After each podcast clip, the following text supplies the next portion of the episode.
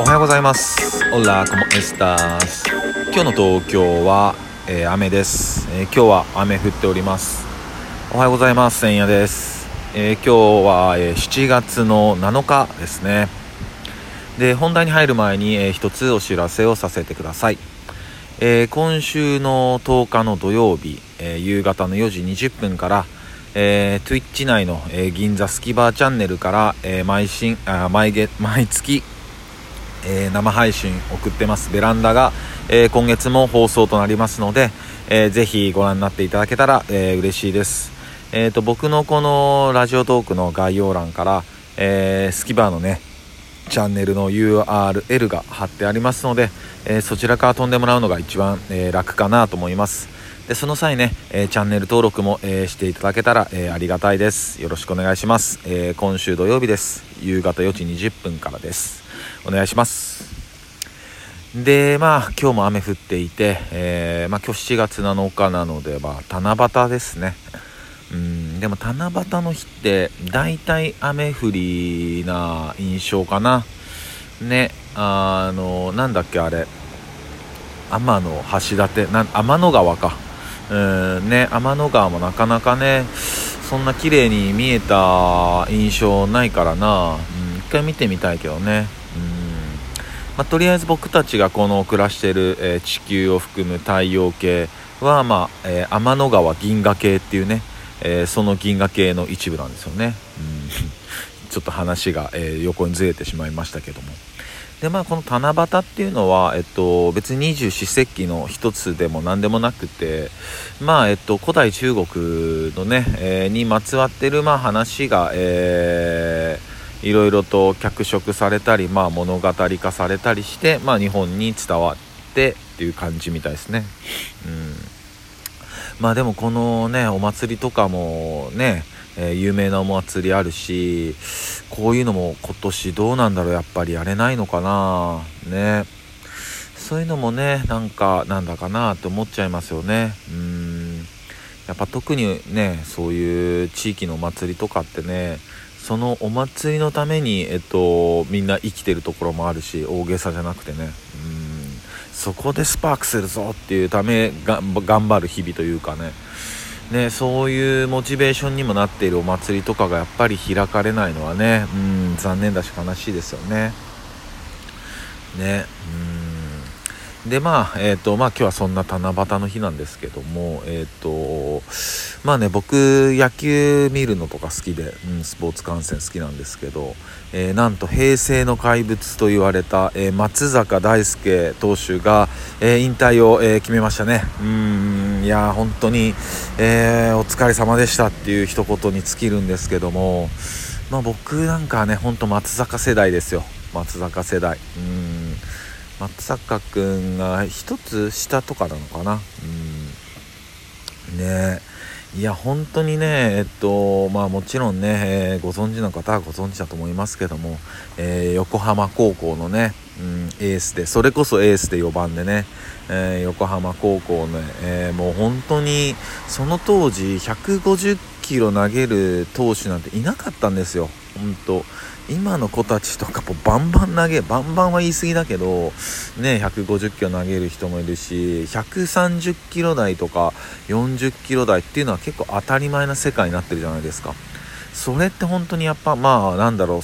えー、身体能力が上がったのか、うん、トレーニング方法が上がったのか、まあ、何らかしらの理由があるとは思うんですけども、ね、僕たち高校生の頃ってそんなことはなくって、うん、そんな中ね、えー、松坂大輔投手が出てきてもう150キロ台出したりとかもう本当に怪物でしたね。うんよく語り継がれるのはねあの高校の、え、甲子園の、え、準決勝のね PL 対 PL 学園のねえー、延長に次ぐ延長でねでまた再試合してっていうまあほんと僕あれリアルタイムで見てましたよ、えー、覚えてる。実家のねとこで見てた。うんすっごい興奮したのも覚えてますね。普通にうわーとか声でも出ちゃってたし。うんね。それのね PL の、あの、エースだった、えーと、上重投手が今あれですもんねあのアナウンサーされてますよね。日本テレビだっけ？どっかのアナウンサーされてますよね。いや人生って分かんないなと思って。うん。でまあそのまあ語り継がれてるのはそういうのあるんですけどその次のね決勝戦。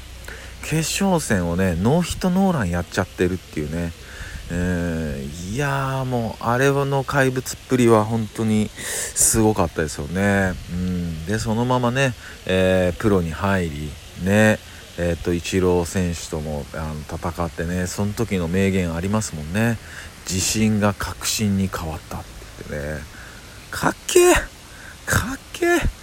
そんなの俺この先の人生で言えることあんのかな？自信が確信に変わったってね、まあ、もし言える日が来たらもう絶対噛みたくないね。絶対そこだけは。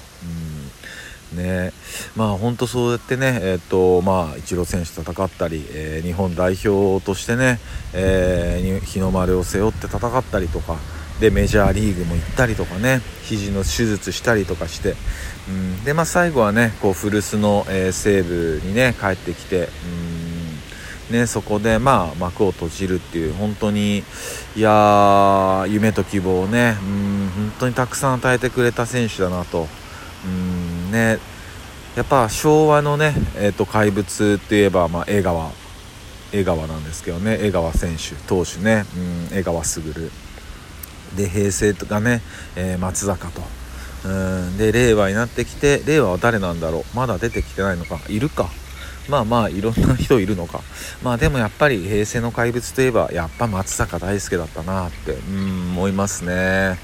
いや本当、えー、いろんな、うん、夢や希望を与えてくれて、うん、本当ありがとうございましたってね。本当、まあ、ゆっくり休まれてくださいと思いますよね。この先どうされるんですかね？コーチとかになるのかな？何するのかな？まあでもねとりあえずはなんか、えー、ゆっくり休んでもらいたいですよね。うん。まあなんか最近ねそのまあ当たり前なんだけどもどんどんこう自分たちの、まあ、青春時代だったり、ね、活躍してた人たちが引退したりね、うん、あとちっちゃい頃テレビで見てた人たちが、まあ、ちょっとお亡くなりになられたりとか、まあ、やっぱりね、そういったところでも時代の流れというか感じるしなんかちっちゃい頃ねあのよく夏メロとか番組があってそれでねあの自分のなんか親父とかが聞いてたのが、まあ、夏メロになっててその時親父にじゃあ今その僕たちが聴いてる曲もそのうちこういう風な扱いになるのかなって聞いたの覚えてんすよね。まあそうなるやろみたいなことを親父も言ってて。うん。でこの間ねやっぱテレビでもう90年代が夏メロになってて。うん。いやもう90年代のね j p o p とかってもうほんといい曲いっぱいあるしやっぱ口ずさめるというか CD ももう本当に売れよく売れた時代だったしね。うんあもうそれも夏メロになってきたんだなっていうね。うん夏メロがすげえポップっていうね。なんか何とも言えないこう未来の世界線に僕たちはいますけど。うんね。